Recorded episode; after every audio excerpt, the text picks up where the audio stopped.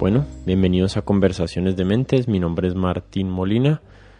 Hoy les traigo una conversación con Alejandro Fajardo Arboleda. Alejandro es biólogo y matemático de la Universidad de los Andes. Tiene una maestría en Desarrollo Internacional y Administración Pública de la Universidad de Harvard y una maestría en Ciencia Política de la Universidad de Yale. Hoy conversamos con Alejandro más que todo acerca de la cooperación, acerca de la cooperación dentro del contexto biológico, pero también hablamos de ciclismo, hablamos de Colombia, hablamos de las dificultades que tenemos como sociedades para cooperar y para coordinar. Fue una conversación muy bacana, es del tipo de conversaciones que me gusta tener y que me gustaría seguir teniendo en este podcast. Espero que Alejandro vuelva algún día porque tenemos muchos temas más en común y me recomendó unos libros que planeo leerme y tal vez ampliar más el tema que hoy conversamos. Como siempre los invito a suscribirse en Apple Podcasts, en Spotify, en Stitcher, en donde sea que estén escuchando este podcast y también los invito a que escuchen los otros episodios, a los que llegan nuevos, a los que todavía no han explorado todos los episodios. Hay muchas más conversaciones como esta. Espero que las encuentren. Y sin darles más vueltas, les dejo mi conversación con Alejandro Fajardo. Bueno, bienvenido Alejandro. Qué bueno tenerte acá. Me alegra mucho. Ojalá que esta conversación sea interesante para los dos y para todas las personas que nos van a oír hoy. Hola Martín, pues muy contento de estar acá en Codementes, que lo descubrí hace poco eh, y creo que es un espacio muy bacano y bueno, un honor que me hayas invitado. ¿Quieres contextualizar un poquito a las personas acerca de tu trabajo y tus estudios, así de una manera como resumida, para que las personas entiendan un poquito mejor desde dónde vienen tus perspectivas y, y como tus opiniones de los temas que vamos a estar hablando hoy? Pues muy rápido, yo soy Alejandro Fajardo y estudié biología y matemáticas eh, en el pregrado en la Universidad de los Andes principalmente, con un pequeño paso por la Universidad de Antioquia. Y, ahí, Martín, pues me, me interesé mucho en el tema de la evolución, que fue probablemente lo que más me apasionó como idea de pelado en el bachillerato, cuando por primera vez un profesor me explicó la teoría de la evolución y yo sentí que entendí, que es un momento muy bonito. Eh, bueno, eso lo exploré en el pregrado, siempre disfruté mucho las matemáticas, que no era muy común para un biólogo en mi época en la universidad. Entonces, pues finalmente terminé esas carreras eh, y ahí trabajé un rato de eso. A lo mejor conversamos sobre lo que, lo que estudié ahí. Y luego, después de eso, Martín siempre ha estado muy involucrado de una forma u otra con la política, entonces fui partícipe como voluntario de la Ola Verde y ahí recorrí más el país.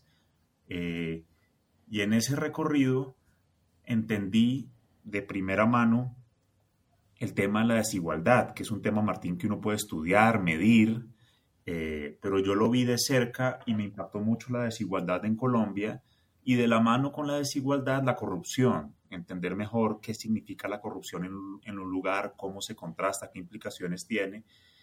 Y ahí lo que decidí fue, en un momento eh, importante en mi vida, no seguir profundizando el estudio de la biomatemática, eh, sino estudiar con más rigor los problemas que yo, como te menciono, pues vi de cerca sobre desigualdad, corrupción y me metí más en temas eh, de economía política, y de ciencia política. Hice una maestría en, desarrollo internacional y administración pública, donde estudié con probablemente lo que más hice ahí fue estudiar el trabajo de James Robinson y Daron Acemoglu sobre esas preguntas de economía política que han sido grandes inspiraciones para mí. Eh, también trabajé en temas pues, de política industrial, tratando de entender de dónde viene el desarrollo económico. Eh, y después de eso, pues trabajé un tiempo en Colombia y luego me devolví a Estados Unidos a, empezar un doctorado de ciencia política en la Universidad de Yale y ahí pues he venido estudiando, eh, explorando temas sobre por qué las personas tienen ciertas opiniones, cómo se forman, eh, en medio de otras preguntas pues más clásicas de la ciencia política, que como yo no soy politólogo del pregrado, pues para mí todo eso es un descubrimiento. Eh, y desde hace un tiempo estoy ayudando en, el, en, en, la Universidad de los Andes, en un centro muy chévere que tienen que se llama el Centro para los Objetivos de Desarrollo Sostenible, a tratar de, de influir y, de pensar sobre Venezuela, que sería eventualmente el tema de una tesis doctoral mío eh, que está enredada en esta pandemia. Pero bueno, ahí traté de darle un paso rápido a eso. Me gusta mucho el ciclismo. Eh, trato de meditar, de hacer yoga y bueno, esa es como un, resumen, Martín. Una, una pregunta que me surge es, ¿qué tan útil has sentido que tu pregrado en biología y en matemáticas ha sido para entender mm, fenómenos económicos y sociales en el ser humano?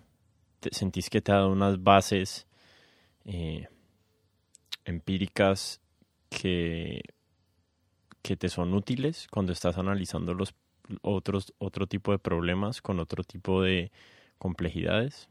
Sí, Martín. Eh, y te lo cuento con una anécdota. Cuando yo estaba buscando transitar de ese mundo de la biomatemática a, la, a temas más de economía, de nuevo motivado por entender por qué somos tan desiguales en este país, Colombia, hubo una persona fundamental para mí que se llama Juan Camilo Cárdenas.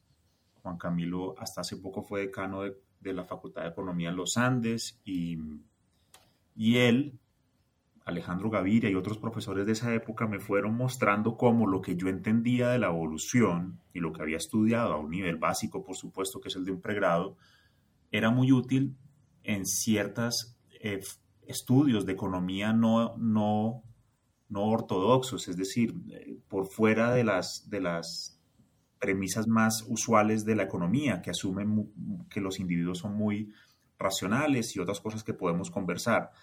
Y fue a través de esos profesores eh, que yo entendí que el ser humano era producto de la evolución y que entonces para pensar en temas de economía, de política, eh, era muy complejo o era por lo menos cerrado suponer que el ser humano era un individuo o, perdón, una especie por fuera de la evolución como cualquier otra especie.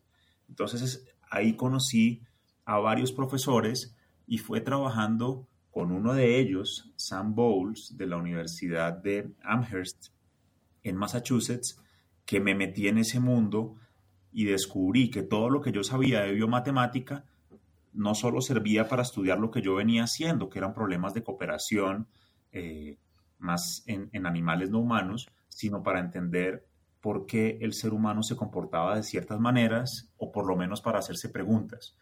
Y la matemática eh, siempre siento me ha dado una ventaja y es la posibilidad de ordenar los argumentos y de relacionarme con muchas otras personas. Yo lo veo en la ciencia política que algunas personas muy inteligentes eh, que no tienen herramientas matemáticas, hay veces tienen dificultades para defender o, o comunicar sus ideas en un mundo muy matematizado y muy dominado por la economía, eh, que está, pues, eh, por lo menos en, el mundo académico, eh, tiene un nivel de matemáticas avanzadas. Entonces, en resumen, sí, Martín, hay veces siento que se me olvida un poco y que no debería hacerlo, pero yo no me arrepiento en lo más mínimo de haber estudiado biología, me parece una carrera lindísima y como te digo, cierto que las matemáticas jamás lo ejercí a un nivel alto, eh, ni tuve investigaciones propias, ni mucho menos, solamente estudié un pregrado, pero siento que me ha dado unas bases mínimas para, para relacionarme con personas, con ideas, eh, y cuando soy más juicioso para organizar mis propios argumentos. Fíjate que le están robando el carro a mi vecino. Ya. Esperemos, esperemos que no se agrave. sí.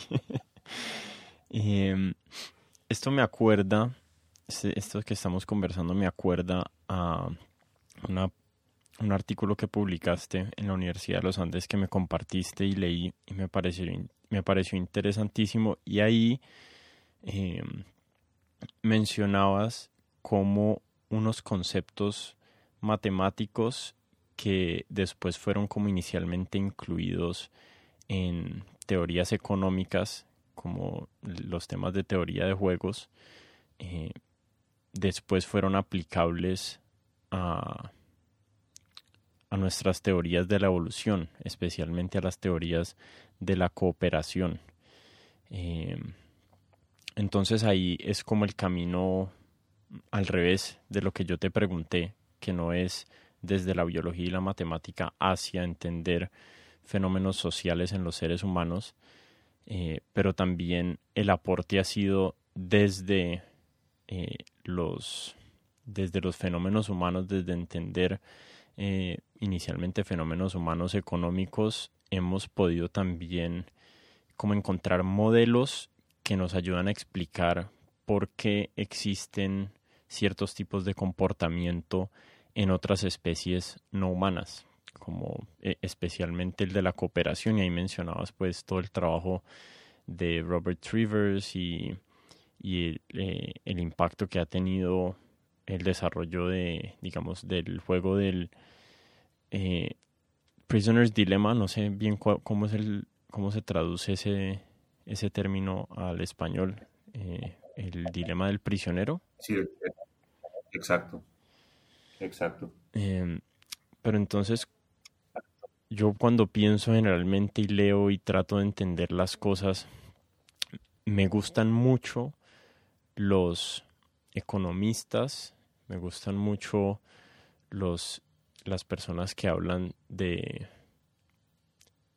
política, que tienen en cuenta todo nuestro bagaje biológico que tenemos. Obviamente eso no significa como algún tipo de determinismo biológico y existe la necesidad de tener lenguajes a diferentes niveles y a diferentes escalas. Mm, describir un matrimonio en términos de física cuántica no es lo más útil, es básicamente imposible, eh, aunque en teoría se podría describir los movimientos de los átomos y todo eso como, como, como describen esa interacción a, a otro nivel, pero a mí sí me interesan mucho esas personas que logran hacer como traslados horizontales entre disciplinas y encontrar y, y como agarrar eh, conceptos y teorías y modelos de otras partes, de otros campos del conocimiento para entender eh, no solo el ser humano, sino todos los fenómenos que, que nos importan.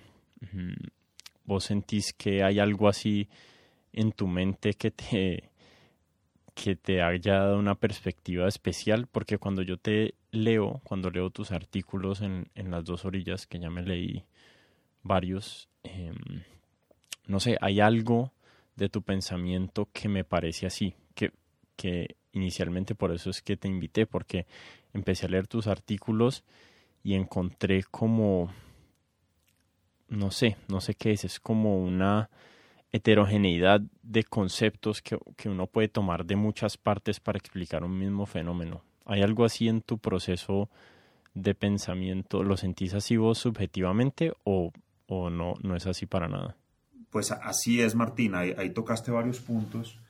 Eh, indudablemente eso está marcado por mi formación y que te confieso, para mí muchas veces es un peso y me genera dudas existenciales eh, que me angustian, porque, porque aunque yo siento una gran riqueza y me siento muy privilegiado de, pues ahí les di un repaso de los lugares, a mí el mundo que me gusta es el de la universidad, eh, y he estado pues en diversos departamentos, en diferentes áreas, al mismo tiempo es un costo, porque el hecho de haber estado en tantos lugares hace que yo no sea un gran maestro de nada en ese mundo académico, como me decía un buen amigo profesor de mi misma edad, muy exitoso, él me decía, hermano, cuidado porque eh, aprendís de mucho, maestro de poco. Y en el mundo académico eh, es, hay unos incentivos bastante fuertes para ultra especializarse eh, y se requiere de muchísima habilidad pues para estar en varios lugares al tiempo y yo no creo tenerla ni pero por lo menos es una búsqueda que a mí me hace feliz Martín y es eh, y es algo que hemos hablado antes del podcast, estar buscando la complejidad, es decir, pensar en diferentes opciones, en diferentes argumentos, en resistirse a, a historias únicas y poco a poco buscar la simplicidad después de haber hecho esa exploración. Yo te decía que a veces sentía que me gustaría escribir más corto y estoy consciente que para hacerlo necesitaría más tiempo y mayor habilidad. Precisamente en general, eh, los argumentos más largos no son mejores ni mucho menos. Entonces, eh, sí, como te digo, pues me siento muy privilegiado, pero también te comunico que a mi edad y en mi momento profesional, esto no lo había conversado nunca. Eh, con nadie así en, en, en, en público, es, es, difícil porque académicamente, que es un mundo que como te digo me apasiona mucho, ese, es, eso no, no, no, no hay grandes incentivos para seguir eso. Mm. No quería dejar pasar, Martín, una idea muy bacana que me parece que planteaste, que es la siguiente. Si uno revisa el origen de las especies, que yo no lo reviso hace 15 años, eh, entonces pero lo que recuerdo ahí no había ecuaciones, había un dibujo muy lindo, que yo creo que lo hizo Darwin, por supuesto, de un árbol de la vida que se va ramificando, pero Darwin era un tipo que no tenía una mente muy matemática. Eh, y ese tema de la cooperación que planteaste es un tema muy importante, que a Darwin mismo le angustió. Yo recuerdo haber leído esto, creo que en el, en el prólogo de un libro, del, creo que el biomatemático más importante de este siglo, que se llama Martin Novak, hoy, muy enredado porque resultó amigo de, del pedófilo Jeffrey Epstein, pero esa es otra historia. Eh, pero este tipo Novak creo que en un prólogo cuenta que Darwin se murió muy angustiado, Martín, porque no entendía por qué había cooperación. Es decir, la supervivencia del más apto, intuitivamente, pues supone una, una competencia entre individuos de, lo, de la especie que sean para sobrevivir. Y es un libro pues muy elegante, muy lindo, y como te digo, pues es la idea que a mí más me gusta. Pero en ese mundo no está fácil explicar la cooperación. Darwin camelló un montón en emociones, en selección sexual, en varias cosas, y el tipo yo, si no recuerdo mal, se murió angustiado, le escribió a su editor diciendo, estoy preocupado porque no entiendo no puedo explicar bien por qué hay cooperación. Cooperación entre humanos es bastante obvia, pero el ejemplo clásico, Martín, de cooperación en no humanos es eh, ardillas que gritan cuando viene un depredador, se ponen en inmenso riesgo al gritar, porque el depredador las ve, y así le avisan al grupo eh, que el depredador viene. Entonces la ardilla usualmente se sacrifica porque se la comen, porque gritó, y salvó así a su grupo. Y eso es súper complicado de, de explicar si uno, no, si uno reduce el tema de la evolución a la competencia entre individuos, porque pues la ardilla de hecho yo mejor no grito, yo me voy corriendo y este depredador hasta luego. Entonces Darwin estaba consciente que no podía explicar eso. Y lo que me gustó de tu observación es que en esa narrativa de Darwin, que no está particularmente matematizada, hubo un montón de personas, usualmente eh, o principalmente de la teoría de juegos, esas, creo, y la estadística sería el otro, eh, von Neumann, Morgenstern, que su desarrollo en teoría de juegos permitió formalizar algunas de estas ideas. Eh, el dilema del prisionero, como lo dijiste, que es un jueguito muy sencillo que le permite a uno entender por qué no es tan fácil entender por qué hay cooperación. Y un grupo de biólogos, eh, John Maynard Smith, creo, principalmente diría que él, empezó a decir, bueno, pero en realidad uno no necesita asumir la racionalidad de los economistas para usar estos juegos y para descubrir la cooperación. Entonces te respondí largo sobre mí, eh, pero más importante que, que eso, esa idea tuya es buena porque está claro que obviamente la biología poco a poco empieza a informar más la economía o la ciencia política, o eso por lo menos siento yo o quiero creer, pero es cierto que los desarrollos de economistas, de matemáticos, han sido claves para entender algunos de esos problemas, en particular ese que te estoy diciendo y que a mí me apasionó mucho tiempo y me sigue apasionando probablemente más en la arena pública y es cuándo coopera la gente o los individuos, por qué, qué incentivos hay, cuándo es difícil y demás. Sí. A, a mí también me ha interesado mucho el tema de la cooperación. Mm, así de manera muy corta, yo como lo he resuelto es, mm, no como lo he resuelto, pero la mejor explicación que le he encontrado eh, se la encontré a E.O. Wilson y a David Sloan Wilson y yo soy, digamos, partidario de las explicaciones de selección de grupos en la biología. Eh, ese es un tema que es denso y, es, y ha sido como un poquito controversial en la biología evolutiva. Pero digamos que yo siento que estos personajes han encontrado unas explicaciones que para mí mm, hacen sentido de por qué ciertas, de por qué ciertas especies eh, cooperan y por qué ciertos mecanismos de cooperación mm, nacen entre, entre ciertos tipos de grupos en las especies. Pero, pero tal vez movámonos más al ser humano y quería que, que habláramos eh, de ciclismo también porque te he visto comentar y me parecía como una muy buena analogía para empezar por ahí acerca de la cooperación en el ser humano y es que el ciclismo es un deporte muy peculiar. Eh, no es un deporte individual y no es un deporte colectivo. Y de muchas maneras así es como funciona eh, la selección natural, hasta donde yo lo entiendo, eh, con mucho más énfasis en el individuo, pero con ciertos rasgos de, colectividad. Eh, no sé si has notado eso en el ciclismo. Para mí siempre ha sido algo curioso. Un equipo de fútbol, el equipo de fútbol sale campeón. Un tenista, el Roger Federer sale campeón. Aquí es como que Lance, Lance Armstrong es campeón, pero tiene todo un equipo que el equipo también puede ser campeón y los diferentes miembros dentro del equipo pueden recibir diferentes tipos de premios dependiendo de cómo se de cómo se de, de, qué tipo de resultados tengan en la competencia entonces me parece un ejemplo o sea a mí siempre me ha parecido una analogía muy buena porque hay incentivos y hay juegos de suma cero dentro del mismo equipo, dependiendo de la conformación del equipo, y hay muchos distintos objetivos por alcanzar. Dentro de, una, dentro de un mundial de fútbol, todo el mundo tiene el mismo objetivo. El, objetivo es salir campeón del mundial.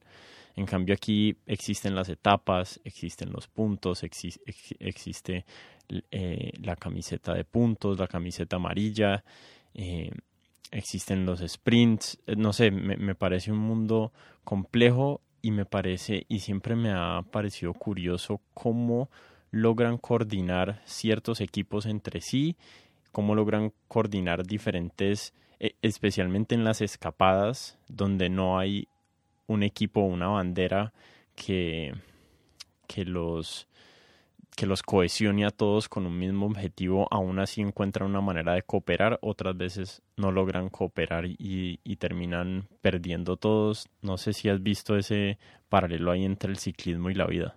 Pues nunca, lo, entre ciclismo y la vida sí, pero no en esto.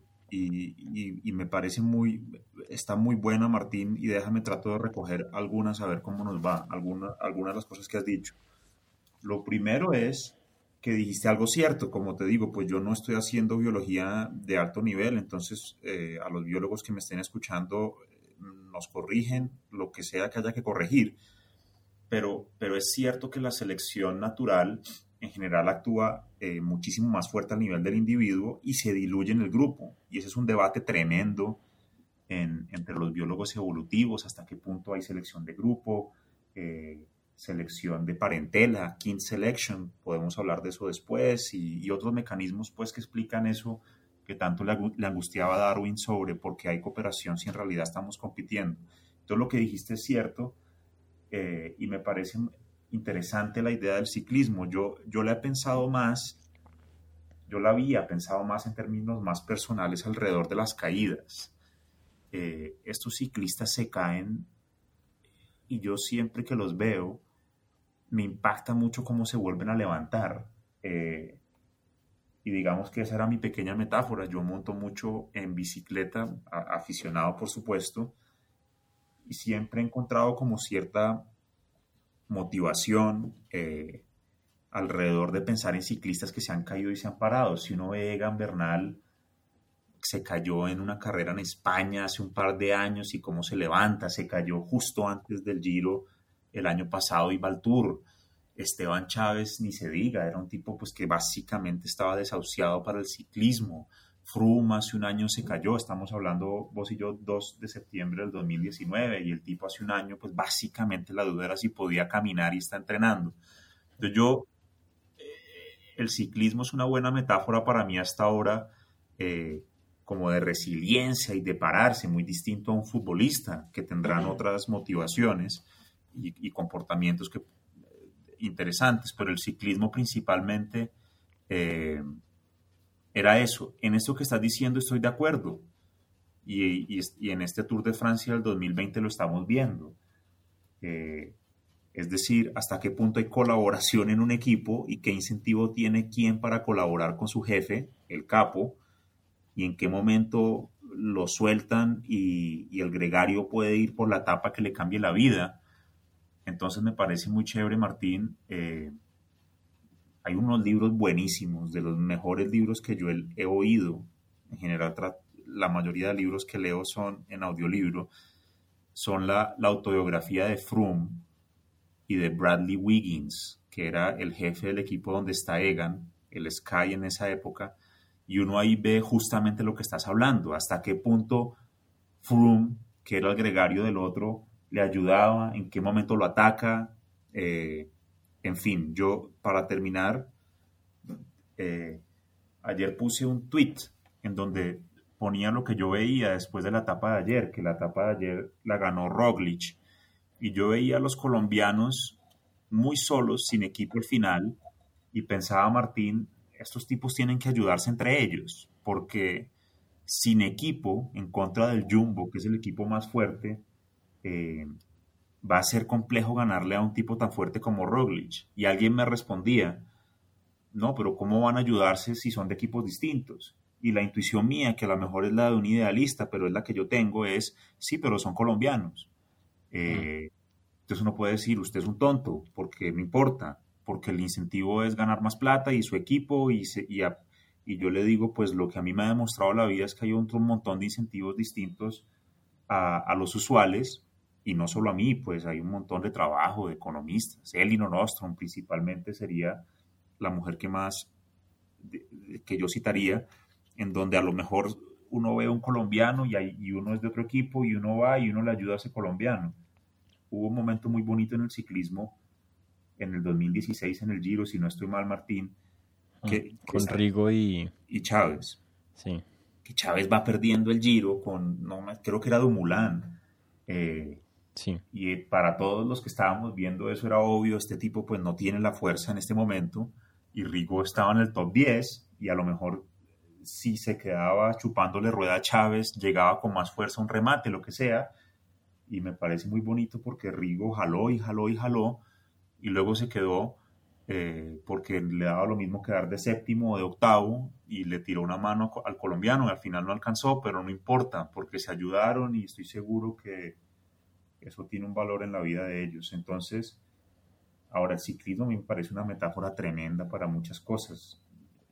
Diría lo último, por ahí escrito en esas columnas de eso, hay una gran pregunta en Colombia y es qué significa ser colombiano, ¿Qué, cuál es la nación colombiana. Eh, y eso es complejo y es un país con dificultades para responderse a eso. Y yo siempre que veo a esos ciclistas, siento, eh, ahí, en algunos momentos, entre ellos, cómo compiten, el nivel que tienen, como la gente en Colombia los apoya, yo siento, Martín, como que hay un, una pequeña muestra de lo que este país pudiera ser.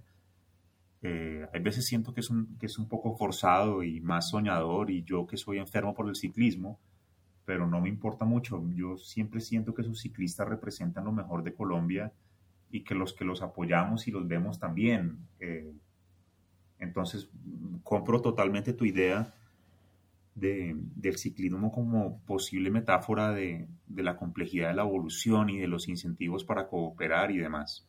Ah. Sí, estaba pensando incluso en, en este giro, en este tour, mm, ¿cuáles serían los mecanismos para, para que esa cooperación se dé? O sea, tiene que haber algún tipo de reconocimiento interno inicialmente acerca de las posibilidades de cada uno y se tiene que definir de alguna manera u otra, se tiene que decidir acerca de la jerarquía y del y de cuál es el objetivo, ¿no? O sea, todavía todo está muy crudo, pero lo que yo veo es que muchas veces en el ciclismo los equipos que mejor les va, al menos en relación a la camiseta amarilla, que es el mega objetivo, eh, son los que tienen unas jerarquías bastante organizadas. Yo me acuerdo la época de Lance Armstrong, pues Lance fue el que se ganó siete tours, pero esos eran equipos que estaban totalmente dedicados a ese único objetivo, mientras los otros equipos podían tener sprinters, podían tener eh, aspiraciones de ganar etapas los gregarios, pero mi sensación viendo a los equipos de Lance Armstrong era como no, estos manes están aquí para que este man gane y todo el equipo funciona así y me parece que el Sky en los últimos años, ahorita el Ineos, funcionaba de esa misma manera. Era un equipo que uno no veía los gregarios peleándose por ganarse etapas, no veía los gregarios eh, como sin ningún sentido por allá en una fuga. Y ya como para pasarnos más al, tema de Colombia, eh, a mí sí me, yo sí pienso mucho acerca de cuáles son las condiciones que hacen que, que existan ese tipo de funcionamiento, ese tipo de cooperación a ese nivel, eh, donde tan pocos mm, como tan pocas evidencias hay o, tan pocas riñas hay por, por tratar de buscar objetivos individuales sin, sin que, le cuesten al objetivo colectivo del, grupo.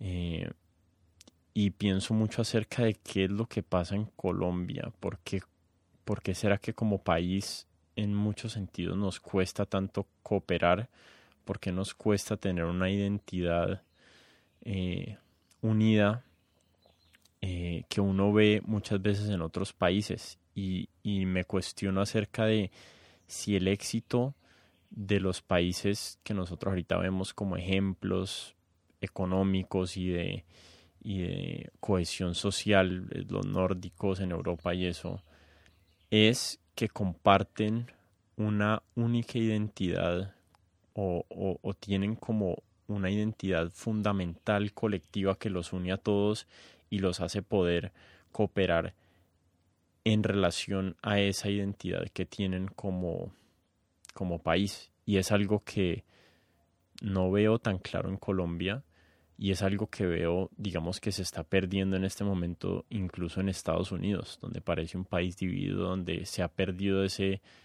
patriotismo, que es algo que a mí, a mí siempre me ha costado mucho, pero que tal vez es necesario.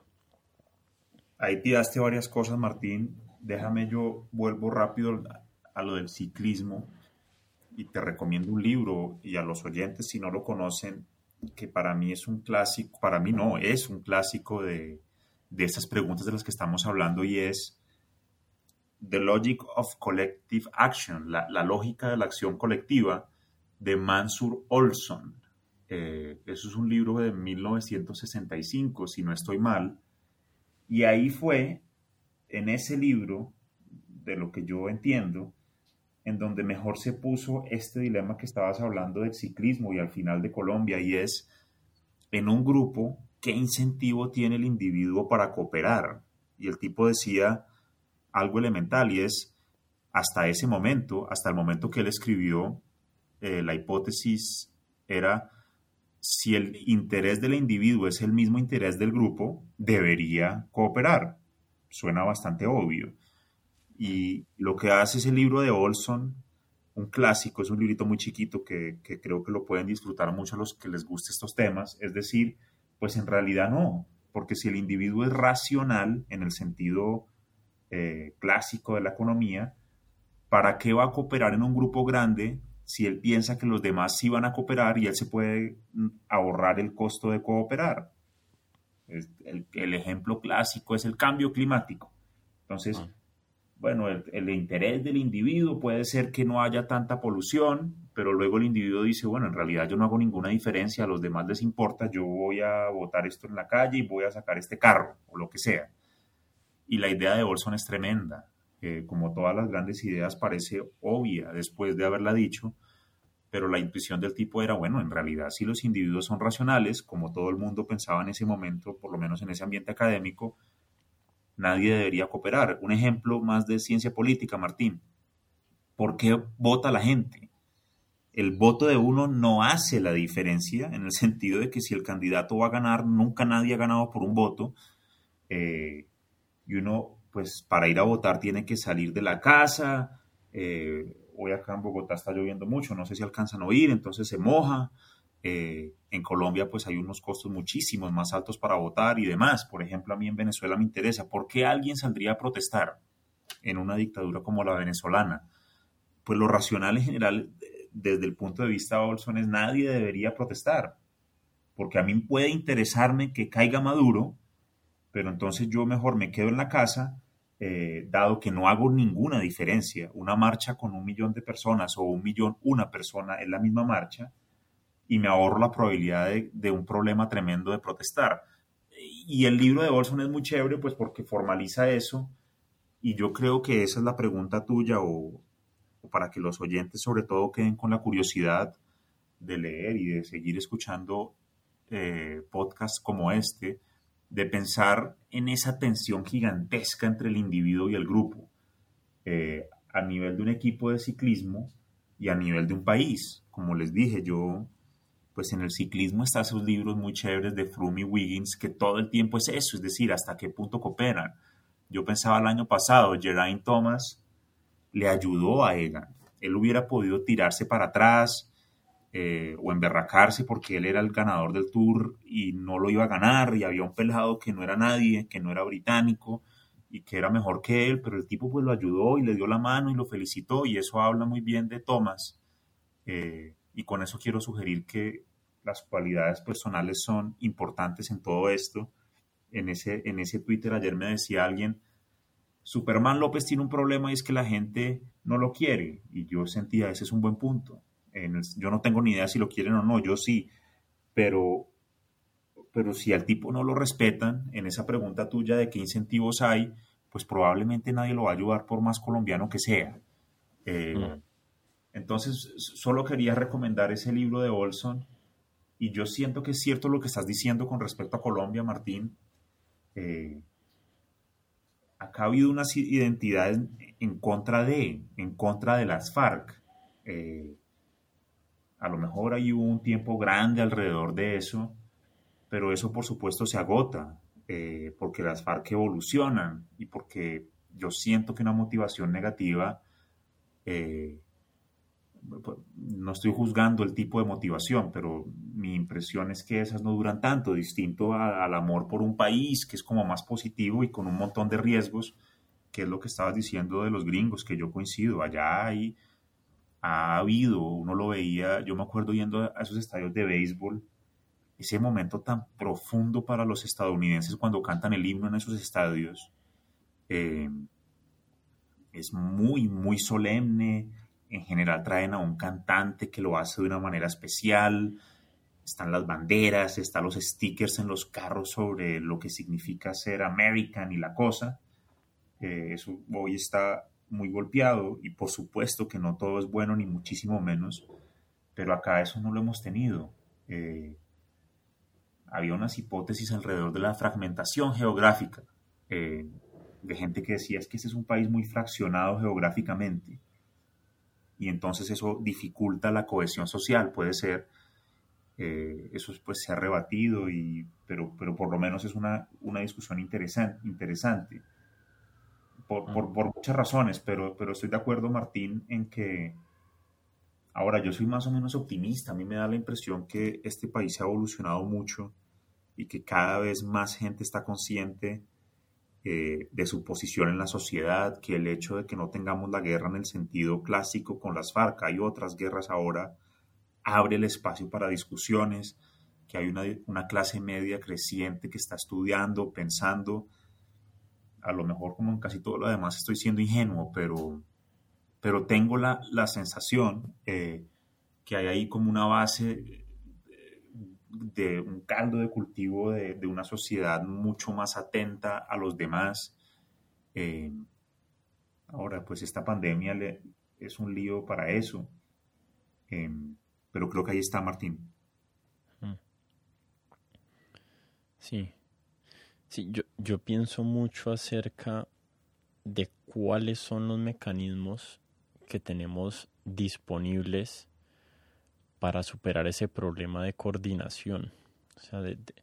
y, me preocupa mm, que muchos de los mecanismos que tenemos como especie humana son limitados y no son escalables. Pero obviamente hay evidencias de que sí hay, hay ciertos tipos de mecanismos que, que se han vuelto escalables en términos de cohesión social, uno lo ve evidente en, todas las sociedades que han sido prósperas en algún momento. No sé qué tanto de esas sociedades hayan dependido muchas veces de ese de esa identidad mm, a través de no sé cómo lo no sé cómo lo cómo lo dijiste como algo negativo como de sí sí sí como un propósito negativo, o sea, en contra de, si somos, somos todos americanos, somos todos eh, gringos porque estamos en contra de la, la corona inglesa que nos tiene oprimidos, o somos todos colombianos porque estamos en contra de las FARC. Eh, no sé qué tan prevalente haya sido eso en la historia, tal vez es básicamente la historia de la humanidad. Somos griegos porque estamos en contra de los romanos o de los persas.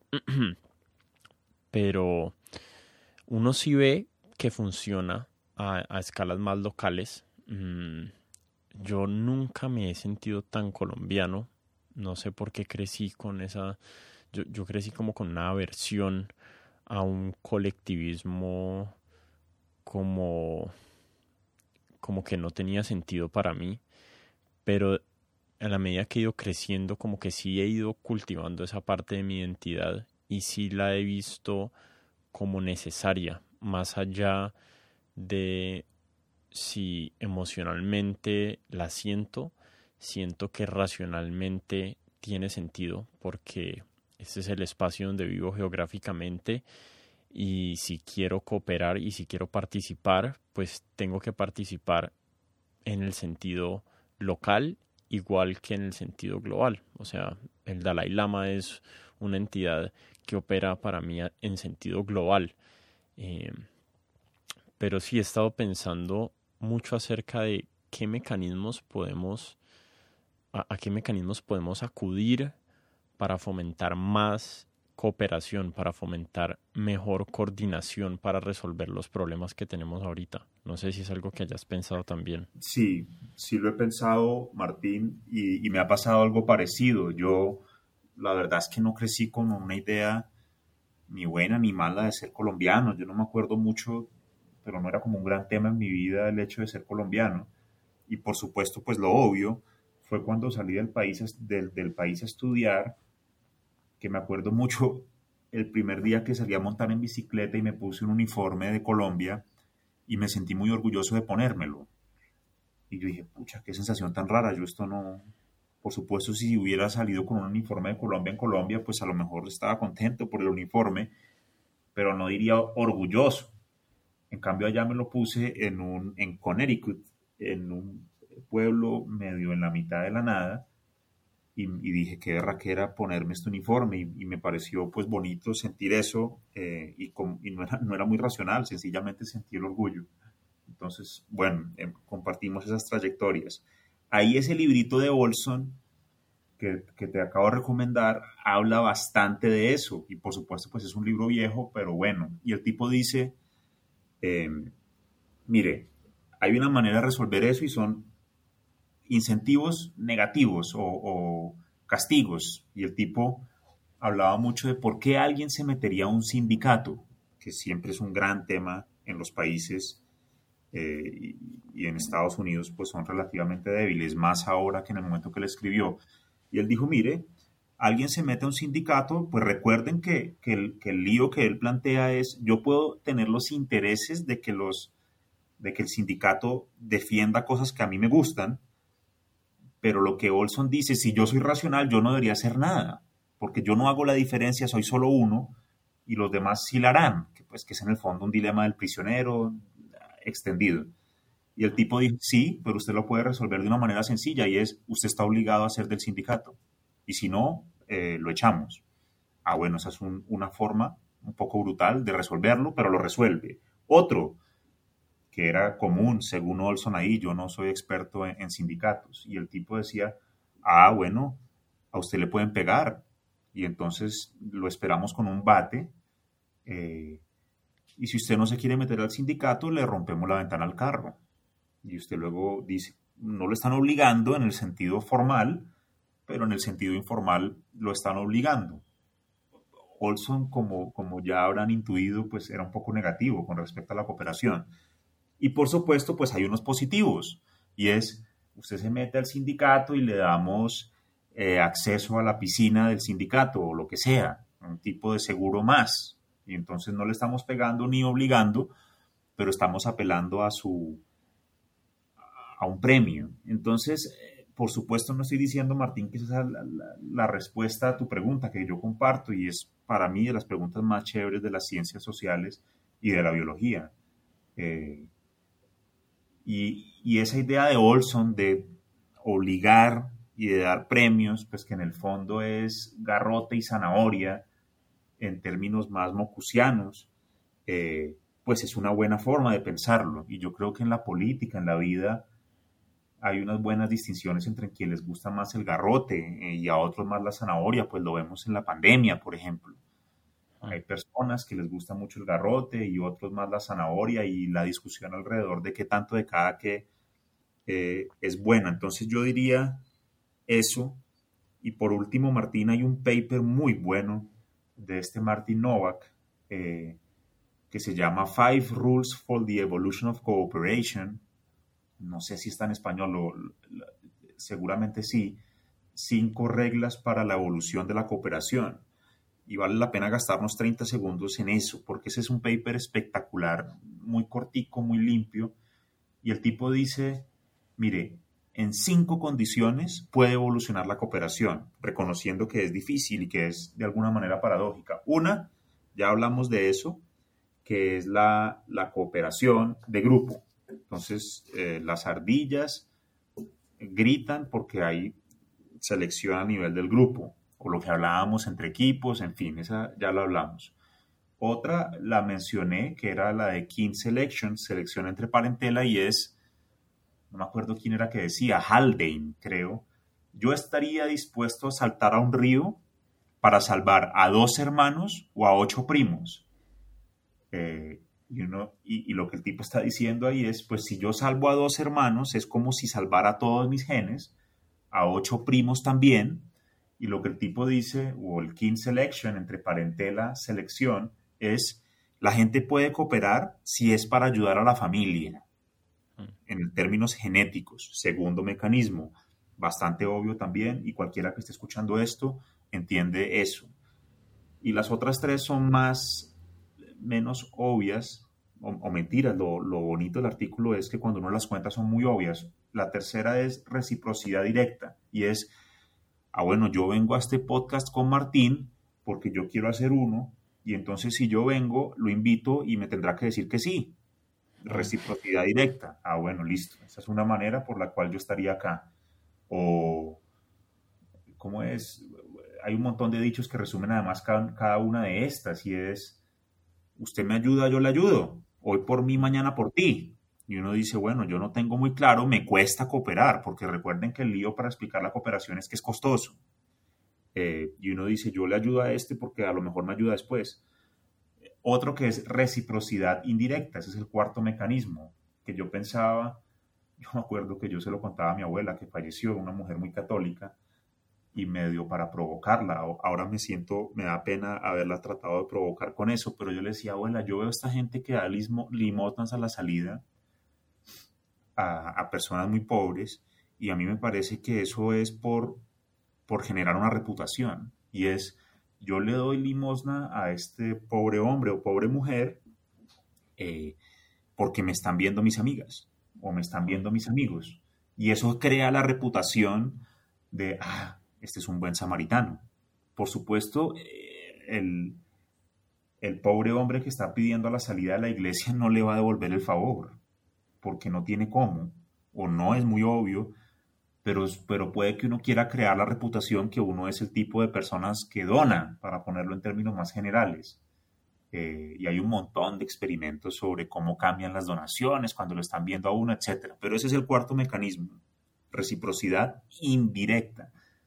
Y el último, que es el más matemático, se llama eh, selección de red, network selection, y es, pues los individuos no están distribuidos aleatoriamente en el espacio. Es decir, uno no se relaciona igual, con todo el mundo, sino que tiene una gente o unos individuos alrededor.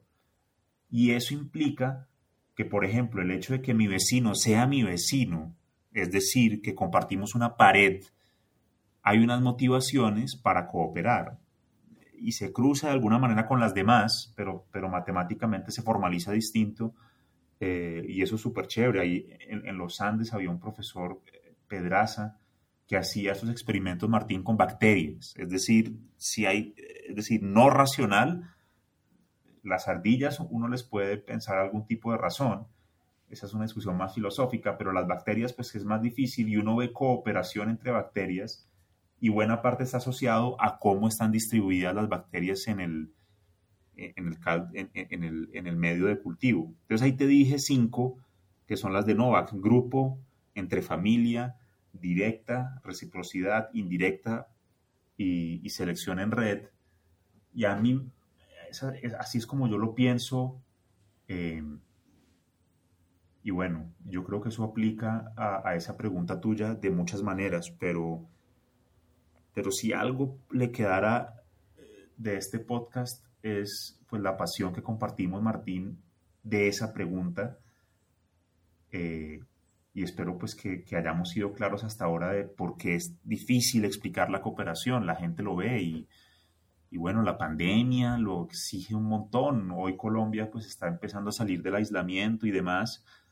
Eh, y uno ve en esas redes, en las discusiones, la pregunta de quién coopera, los castigos, en fin.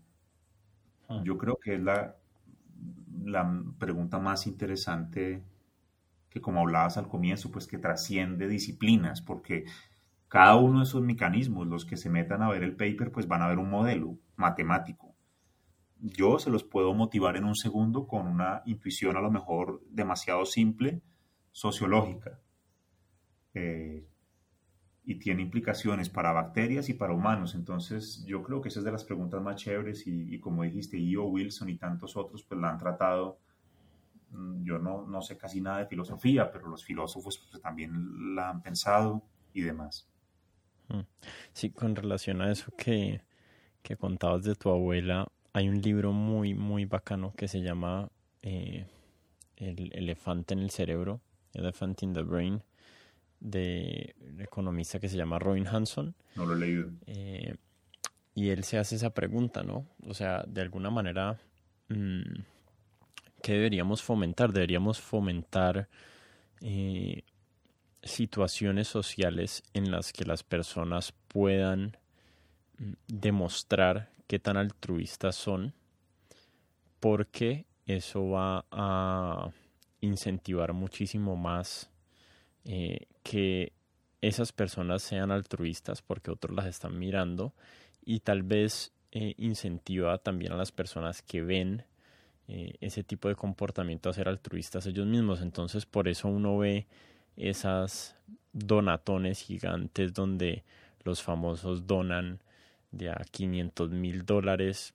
Obviamente no lo hacen no lo hacen en privado o de manera anónima, pero él decía que de verdad hay que cuestionarse si, porque le vemos cierto tipo de prestigio a la persona que lo hace de manera anónima, eh, porque sí, porque no tiene el interés del reconocimiento, ta, ta, ta, pero él decía, si somos racionales, pues ¿qué es lo que va a generar más comportamiento altruista? Pues generar más, va a generar mucho más comportamiento altruista ver a otros a los que uno tiene en posiciones eh, con mucho prestigio comportarse de esa manera. Y va a incentivar a quienes están en esas posiciones poder demostrar y alardear de su altruismo y como que en una matemática, eh, en un cálculo básico como utilitarista o consecuencialista, pues eh, tiene más sentido seguir haciendo las donatones en público que en, que en privado. De acuerdo, esa es la gran pregunta. Eh, y no, conozco el libro, pero entiendo lo que, como lo estás planteando. Y lo que me parece chévere es, ese es solo uno de los cinco mecanismos que este tipo Novak, para mi gusto, resume muy bien. Ahora, en eso siempre hay costo. Yo me acuerdo, o, preguntas para hacerse. Uno decía, bueno, ¿cómo castiga uno a la gente que, se, que, se, que no paga el pasaje en el bus? y un amigo me decía, mire, yo lo pondría eh, y lo dejaría en público y lo dejaría ahí castigado y que la gente lo vea eh, con un sombrero rojo y, entonces hay una sanción social, que de alguna manera pues estamos hablando de lo mismo en negativo, pues ah, mm. hay, hay un conocimiento social al que dona y acá es el mismo mecanismo pero con el castigo, como decía Olson, usted puede motivar con zanahoria o garrote. Y mi amigo defendía mucho esa idea, que de alguna manera pues también creo que es un poco mocusiana, o decir, yo soy colombiano, entonces son las referencias sociales que tengo, eh, de que él ponía unos mimos eh, a sancionar o reconocer comportamientos sociales o unas tarjeticas con un dedo para arriba y uno para abajo. Y como esta idea, Martín, de, de, fortalecer normas sociales de como lo estás planteando, creando reputación eh, o destruyéndola. Y, no sé eso qué dice de mí, pero a mí siempre como que me preocupa cuando oiga, oigo eso y digo, pucha, esas acciones sociales, que en el fondo es la misma cuando uno veía en las películas, en mi colegio a mí no me tocó, que le ponían orejas de un burro a un niño y lo mandaban a una esquina. Eh, ah. Es como señalarle al grupo, este individuo tiene esta condición y el individuo hace o deja de hacer cosas por, por esa construcción. Y a mí siempre se me dispara una alarma como de peligro. Eso le llaman ahora eh, la policía del Twitter, que, esas sanciones sociales en masa son, hay veces son muy fuertes. Eh, o, por ahí veía eh, la policía del balcón del tapabocas, esta mañana yo salí con el perro y veía a, otra persona trotar sin tapabocas y pensaba, bueno, yo qué le debería decir o nada, y no le dije nada, pero, pero pensaba justamente en todo este tema sobre... Ahora, ¿cuál es la alternativa? Pues la alternativa es ponerle una multa al, que, se, al, que, al que se coló en el bus eh, o al que no se pone el tapabocas y bueno, probablemente no la va a pagar, probablemente se va a emberracar, en fin, no estoy defendiendo ninguna, eh, pero pues como casi todo lo que hemos conversado, ojalá la gente le eche cabeza a estos temas, porque yo creo que van a, a lo más profundo de la vida social, Martín, y es en, en, tus términos, en tu duda, y es cómo se resuelven estos, estos problemas de cooperación, de incentivos individuales y grupales. Y como te digo, yo creo que ahí se resumen un montón de posiciones políticas, pero no estoy hablando de pequeña política, sino de, las grandes ideas de la sociedad. Eh, como te digo, este amigo mío estaba muy a favor de coger al que se, al que no pagaba y, hacerle una burla social.